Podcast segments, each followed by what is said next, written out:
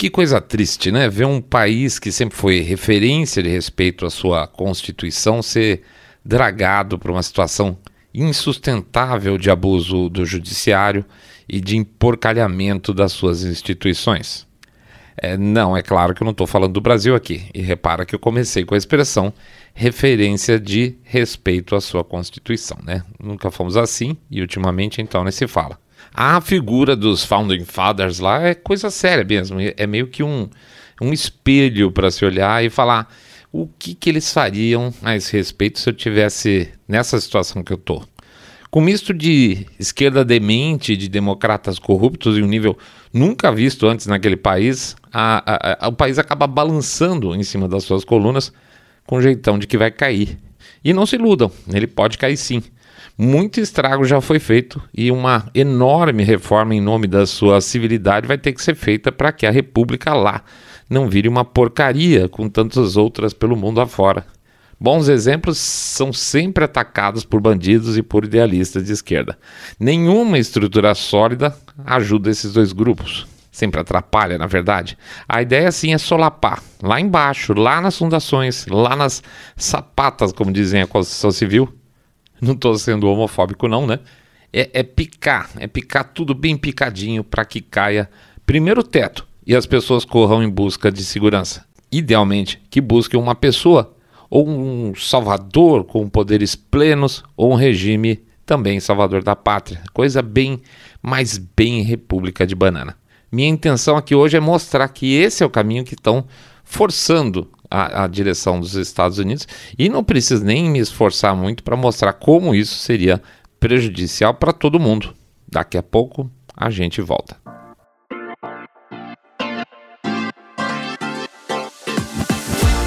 Saindo da bolha.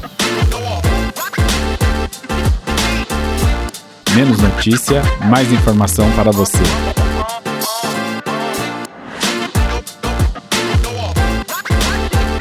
Banana Republic of America.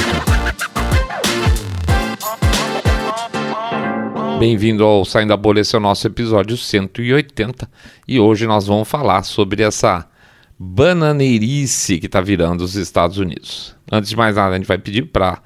Vai fazer o nosso jabazinho, na verdade. Eu vou explicar por que eu vou fazer o nosso jabazinho hoje direitinho. Uma coisa muito interessante. Na verdade, no programa passado, a gente não fez o primeiro jabá, só fez o segundo. E aí muda completamente a coisa. A gente percebe que tem menos acompanhamentos, menos like, menos pics, menos tudo. Então, volto aqui para a posição inicial, pedindo para vocês entrarem no nosso site lá no www.saindabolha.com.br, clicando no botão follow, seguindo a gente nas no, só, opa, meu Deus, no Spotify, Podcast Addict, Google e Apple Podcasts. Pede também para fazer o share desse episódio e fazer o famoso boca a boca sarado, contando que vocês estão acompanhando um podcast cabeça direita limpinho supimpa que detesta, abomina o politicamente correto. Para aqueles que acompanham a gente pelo YouTube, pede lá para dar um likezinho, fazer um comentário, clicar lá no sininho para ser notificado, que às vezes eles lembram e avisam você, tá? Pede também para dar uma passada no nosso site Treler. Fica muito surpreso aí, a gente fez uma, umas pesquisas por aí afora. O número de pessoas, por incrível que pareça, que ainda não, nem sabiam lá no Twitter que é, tem o nosso trailer, lá, o nosso e-book é bastante grande. Então, mostra que existe uma, uma dissonância entre as pessoas que acompanham a gente no podcast e as pessoas que acompanham nas redes sociais. A transferência não é total, tá? Quem acompanha no Twitter ouve o podcast e vice-versa. Então, de qualquer forma, a gente lembra lá que tem o nosso livro www.treler.com.br, o e-book que fala sobre as malandragens da imprensa. E finalmente, claro, claro, claro, vamos falar do nosso Pix. Lembrando que Doações são sempre extremamente bem aceitas, são elas que movimentam tudo. 1, 2, 5, 10, 10 milhões de reais, pingado não é seco. Ou que um real por episódio, um real por episódio, gente, ajuda pra caramba. E ajuda mais quando entra no primeiro jabá, tá bom? Falei de tudo, tudo resolvido, vamos pra frente falar de bananice, vida que segue. Atravessaram o Rubicão atravessaram o Rubicão, né? Ou they crossed the Rubicon, como falam os, os americanos, né? É, é, a expressão que tem sido usada para essa situação que aconteceu agora. Atravessaram o Rubicon, ou Rubicão. O que, que significa basicamente? Historicamente, a história é do. Historicamente, a história? Hum, ficou ruim. É o, o César, que estava lá combatendo os é, na Gália, lá no norte, e o Pompeu ficava em Roma tocando os negócios lá dentro. Era o triunvirato. Na época estava tudo melada já a história. E o, o Pompeu estava preparando para impedir que o César pudesse concorrer ali para ficar, fazer parte do Senado. E aí que, que o, o César falou: ah, eu vou, eu vou voltar para Roma e vou resolver minha situação aqui. Acontece que esse tal do Rio Rubicão era praticamente a divisa do que era considerado Roma em si para os territórios extras, os territórios é, é, conquistados. E a partir do momento que se dizia que você trazendo um exército a partir do Rubicon, do, do Rubicão, do, do, do rio em si, você estava tendo praticamente entrando em guerra com Roma, porque você estava entrando com um exército na região de Roma. E o César atravessou, né? ele atravessou o Rubicão e a partir desse momento não dava para voltar mais. Então a expressão lá e aqui é, tem esse mesmo significado, que a partir do momento que você atravessa o Rubicão, a coisa está feita, não tem como desfazer. Inclusive tem a famosa frase do César naquela situação lá, que é o Alea Jacta Est, lá, que é o A Sorte está lançada.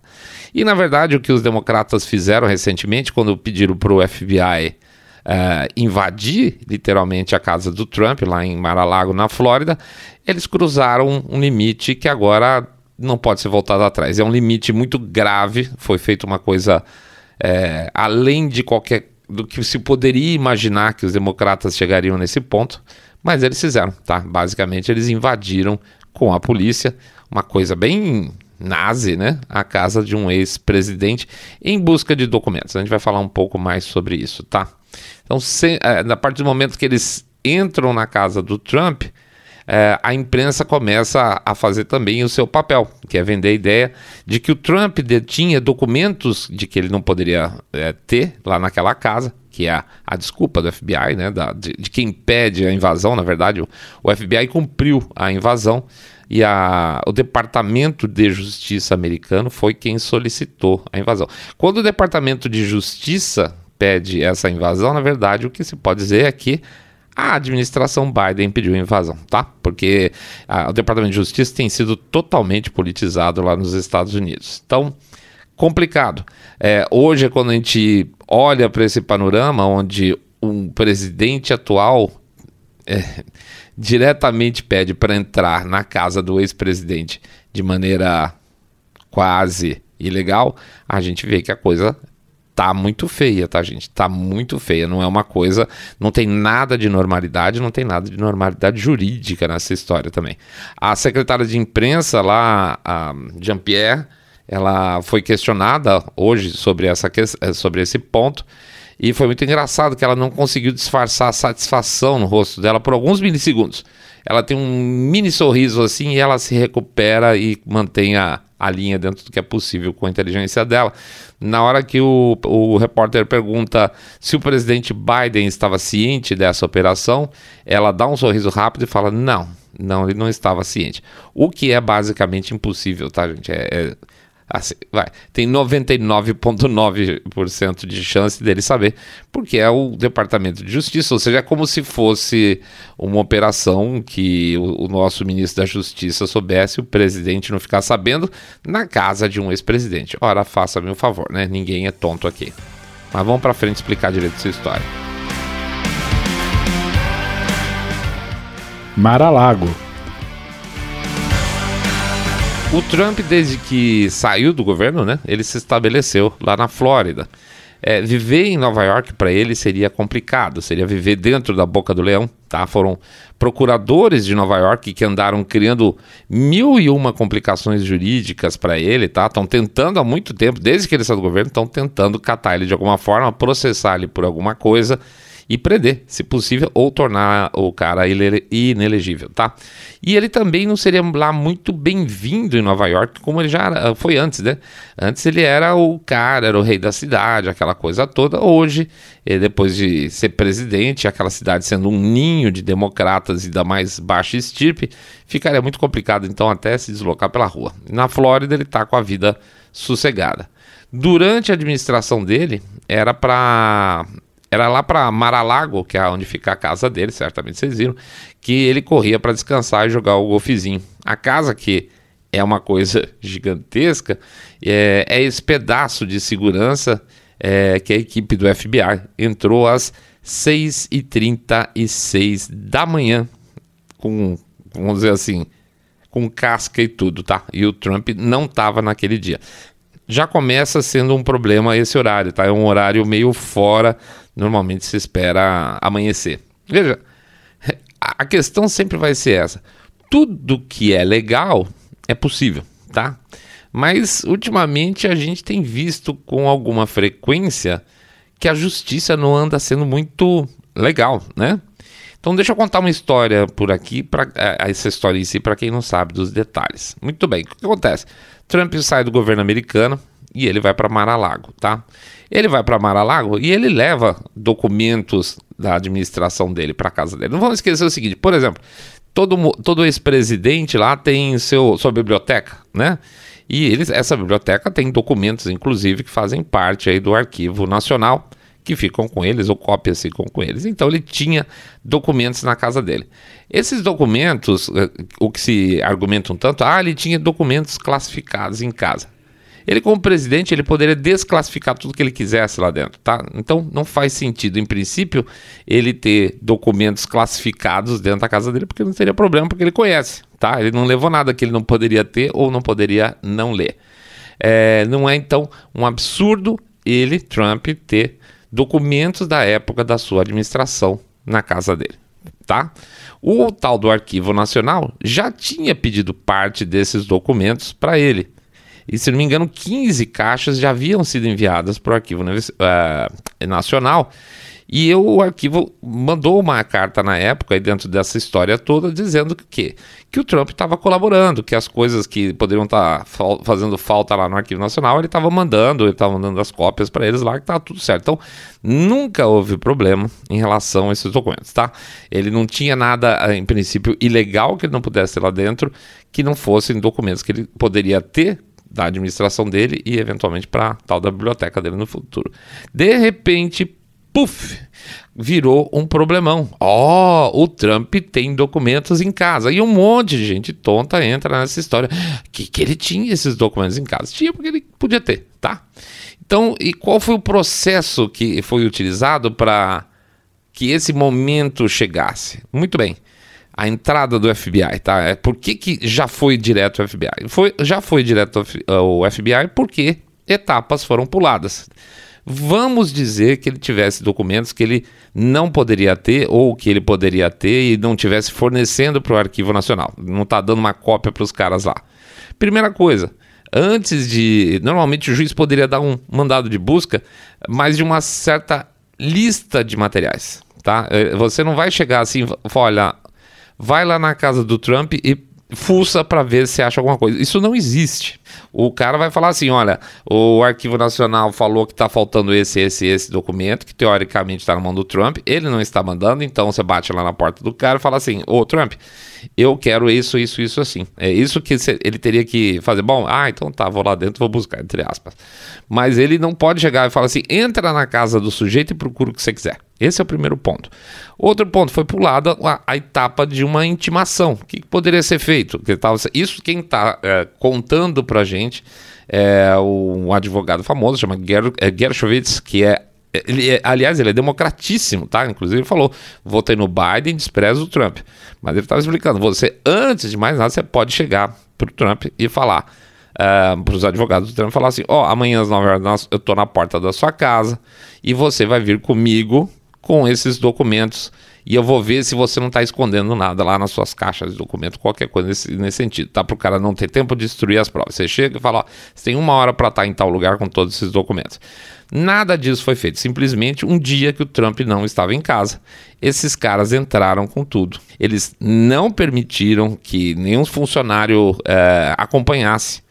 E, e, as ordens que foram dadas pelo Trump pelos advogados é vai abrindo a casa, deixa os caras verem o que eles quiserem, tá? Então, assim, até nesse sentido foi colaborativo, apesar da situação que eu posso chamar praticamente de ilegal. Outra coisa, é, vamos considerar o seguinte: por que então? Se, Se o cara tem o direito de ter os documentos dele e eles estão dizendo que não tem, então tem alguma história mal contada aí, certo? Certo. Muito bem. A, a teoria que corre é o seguinte. Essa história toda de querer vincular o Trump com, com a invasão do Congresso, de querer dar um golpe do Estado, aquela coisa no dia 6 de janeiro, não está funcionando. Inclusive, a, a popularidade do Trump está aumentando naquilo que eles imaginariam que seria uma grande perda para ele, tá? O pessoal está vendo, é, realmente parece que ele não tem nada a ver com essa história, né? Então, como 6 de janeiro não está uh, funcionando para queimar o filme do Trump, eles precisam encontrar alguma coisa contra o Trump. Então, o Departamento de Justiça e o FBI fizeram basicamente o quê? Fuçar na casa do Trump para ver se acha alguma coisa com a desculpa de que é por causa desses documentos que ele pegou, entendeu? Eles estão indo lá para ver se acha algum treço, algum troço lá escondido e pode ser qualquer coisa. Qualquer coisa que eles pegarem a partir de agora dessa entrada, vamos dizer que eles achem, sei lá, que eles achassem uma bituca de maconha lá dentro, não tem nada a ver com o mandado mas fala assim: olha, o Trump é maconheiro, entendeu? É, tá pronta a situação para achar qualquer ilegalidade não relacionada com o fator que é a chamada para eles lá para dentro da casa, com um agravante enorme, com uma coisa enorme, a possibilidade de que eles plantem algum tipo de material para dizer que o Trump está cometendo alguma ilegalidade, tá? Visto que o campo está totalmente aberto, não tem nada a ver mais agora só com aquilo que está eh, é, relacionado com os, os, documentos do Arquivo Nacional, pode ser qualquer coisa, então nada impede dos caras plantarem alguma coisa lá dentro e simplesmente falar, ah, achamos isso aqui na casa do Trump, com o agravante de que eles não estão sendo acompanhados, não foram acompanhados por ninguém, tá? Então, assim, é uma grande possibilidade disso, tá uma zica enorme, que se algum material muito bombástico, aspas, apareça, e que o Trump passe a ter uma grande dor de cabeça. E isso tudo, gente, é coisa de Banana Republic. E a coisa piora. Pois é, por incrível que pareça, a coisa piora. Passaram algumas horas, bastou passar uma, algumas horas para que se fuçasse um pouco mais, procurasse entender um pouco mais a operação e achassem mais coisas relacionadas a essa operação. A Fox, por exemplo, anunciou que o juiz que autorizou essa operação toda é chamado Bruce Reinhardt. Ele é um democrata, tá? Democrata, foi doador de Obama, doou uma boa grana para o Obama, e quando ele era advogado, ele era advogado de defesa da equipe do Jeffrey Epstein, Olha que cara legal. E sim, é aquele cara, é, o Jeffrey Epstein é o cara que teoricamente se suicidou, teoricamente, né? E que tinha lá aquela ilha dedicada a atividades de pedofilia. Então, esse sujeito é um dos caras do time de defesa do Jeffrey Epstein. Hum, que bom gosto. Engraçado que a Newsweek fez um fact-check, tá? Entre ontem e hoje também. É, e a gente comenta que é, no, no nosso e-book, a gente comenta que é típico, é típico da imprensa americana e a brasileira às vezes também fazer fact-check de coisas que não precisam ser checadas, tá? O que, que é isso, por exemplo?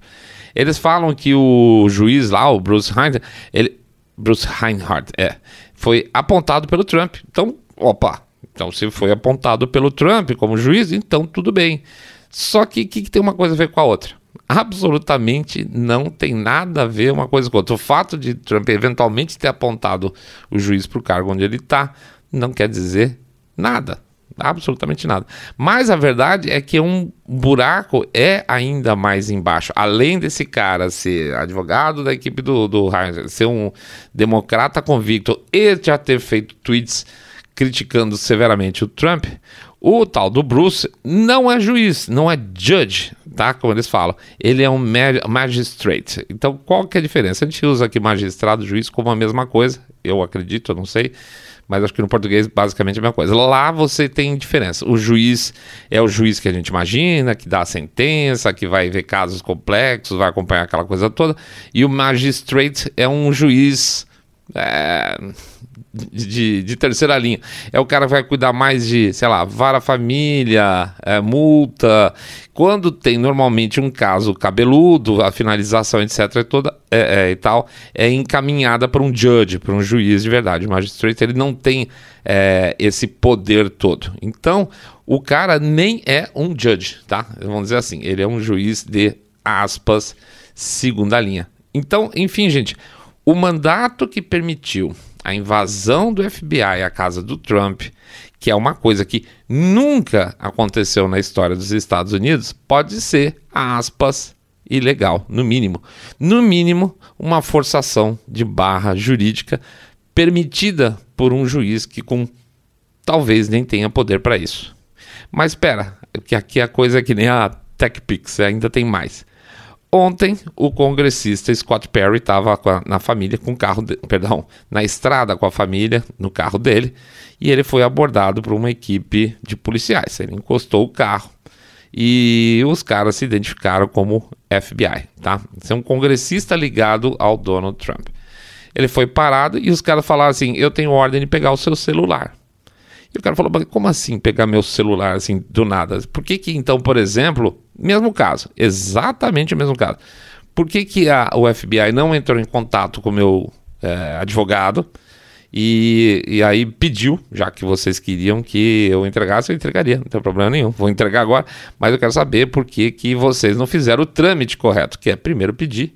Eu, em princípio, poderia falar não, mas não seria o caso, dizer e vocês daria tudo certo, não tem problema nenhum, não necessidade de vocês pararem meu carro na estrada com minha família dentro. E os caras falaram, foram é, definitivos, não, me dá seu celular aí. Ele deu, tá? E obviamente ele foi pra imprensa falar, ó, os caras estão abusando da gente de todas as formas possíveis, estão parando carro na estrada com família dentro, né? Tá bonito, né? Tá bem bonito, mas será que foi sempre assim? Será que sempre foi o FBI foi essa essa força, aspas, legal aí lutando pelos problemas americanos? Vamos ver se essa história é antiga mesmo. Dois pesos, duas medidas. Quando a Hillary Clinton foi secretária de Estado do Obama, ela agiu à margem da lei por um longo tempo, não usando os e-mails oficiais e sim sua conta pessoal. É proibido. Por quê? Porque o Estado, num determinado momento, pode falar assim: não, deixa eu ver o que, que essa mulher está conversando com os outros países, por exemplo, e aí você tem que ter acesso aos e-mails do governo, tá? E ela não usava os e-mails do governo, ela usava a conta pessoal dela. E aí, quando foi pedido, o que, que aconteceu? É, Gerou-se uma investigação, que claro não deu nada, foi mais ou menos, quem, quem acompanhou o nosso caso lá do Obama Gate sabe que isso aconteceu mais ou menos na época da eleição do Trump, tá? É, tanto que foi um tal de investiga, depois investiga, depois volta a investigar de novo. E ao final dessa história toda, ela deletou 30 mil e-mails, ela destruiu um servidor, destruíram celulares e chips de celular na base da martelada, literalmente, tá? E nesse caso, vocês viram algum mandado para casa dela, para que a, o FBI entrasse e, tomasse esse equipamento, celulares, servidores ou mesmo cópia dos e-mails? Claro que não, não aconteceu nada. Passa limpo até hoje. Tem um caso também famoso do Sandy Burger, que, que é engraçado que ele ficou com o apelido de Sandy Burglar, né? Sandy Ladrão. É, ele era assessor de segurança do Bill Clinton, tá? E além dele ter é, mocosado lá, escondido do governo americano que chineses haviam roubado planos de ogivas nucleares, tipo, ups, esqueci de avisar. Tá? Assunto, um assunto super secundário, né? Os chineses roubaram planos de ogivas nucleares. Ele esqueceu e ele foi pego literalmente depois de alguns anos com as cuecas e as calças cheias de documentos da onde? Do Arquivo Nacional. Esse que está tendo essa questão do Trump agora tá? Foi alguns anos depois. E ainda assim, nunca foi, obviamente, enviada uma equipe de FBI para casa dele para saber se ele devolveu tudo, se faltou alguma coisa, etc. Isso jamais aconteceu e ele não era ex-presidente, ele era ex-secretário de segurança, é, assessor de segurança do Clinton. O FBI não fez nada a respeito. Ele, no final das contas, ele se declarou culpado, ganhou um tapinha na mão e saiu na boa, como todos os democratas associados à família Clinton. Então, sim, é um país que tem uma justiça é, desigual, onde basicamente a tendência é que os democratas passem sempre livre, né? Então, o Obama Gate tem vários casos de que se fosse o oposto, meu Deus, ia ter mais negro na cadeia do que vocês podem imaginar. Portanto, é evidente que, como toda república bananeira, um lado da história tem a justiça do seu lado, muito gentil, e o outro tem apenas o peso da lei. Isso, né? Isso quando não há abuso nessa questão legal. Só não compara lá com cá quem não quer. E agora? Bom, e agora que os republicanos estão numa situação interessante, né? A gente falou agora recentemente sobre essas divisões que existem dentro do Partido Republicano, é, lideranças de grupos distintos, mas boa parte dessas lideranças hoje estão com o cabelo em pé. Por quê? Porque se pode fazer isso com Trump, pode fazer com qualquer um deles em qualquer outro momento. Até porque a maior parte dessa turma tem menos respaldo popular do que o Donald Trump, evidentemente. Outra coisa que está acontecendo que eu considero bastante preocupante é o discurso. Atenção, se vocês não conhecem de algum lugar, é o discurso de violência política. É a imprensa americana, aquela imprensa aderente a, aos grupos democratas, principalmente a administração Biden e toda essa curriola, eles estão plantando, eles estão literalmente plantando um discurso de violência política. Como? Ah, olha, como teve essa invasão aí, essa entrada da, na, na, casa do Trump, que é totalmente legal, que eu acho que ele é um criminoso mesmo, é, os apoiadores deles vão ficar violentos vão ficar violentos, é bom a gente se preparar, é bom a gente já estar tá sabendo, porque conforme for vai ter que prender uns por aí, tá? Basicamente essa história e tem muito a ver com aquilo que a gente falou. Primeiro você persegue o líder, depois você persegue os seguidores, né? Então eles já estão preparando o caminho através de uma narrativa de violência política, uma forma de perseguição àquelas pessoas primeiro associadas e depois apoiadores da liderança política, no caso do Trump. A liderança republicana tem se reunido, reuniu anteontem, ontem, por exemplo, que é óbvio, é óbvio que se pode acontecer o que aconteceu com Trump, pode acontecer com qualquer um. Então lá agora eles estão batendo cabeça, vendo o que, que eles vão fazer, que tipo de reação vai ter que existir. E fica a imprensa forçando com essa história de aspas, crimes, né? Que levaram à invasão.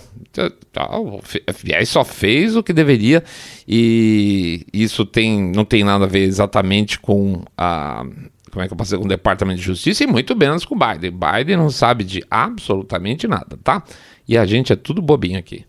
Mas fica uma pergunta: se a invasão foi, foi como foi, né? Ou seja, entraram lá na, na, calada da noite, vamos dizer, na madrugada, no final da madrugada entraram sem acompanhamento, é, invadiram o cofre do Trump, roubaram as coisas que estavam lá. Roubaram, é, sinto muito. Pegaram as coisas que estavam no cofre do cara, viraram as, o guarda-roupa da Melania Trump, até falaram lá, viraram gaveta de calcinha dela para ver se achava coisas comprometedoras. Usaram essa desculpa furada aí dos, do, do material do Arquivo Nacional.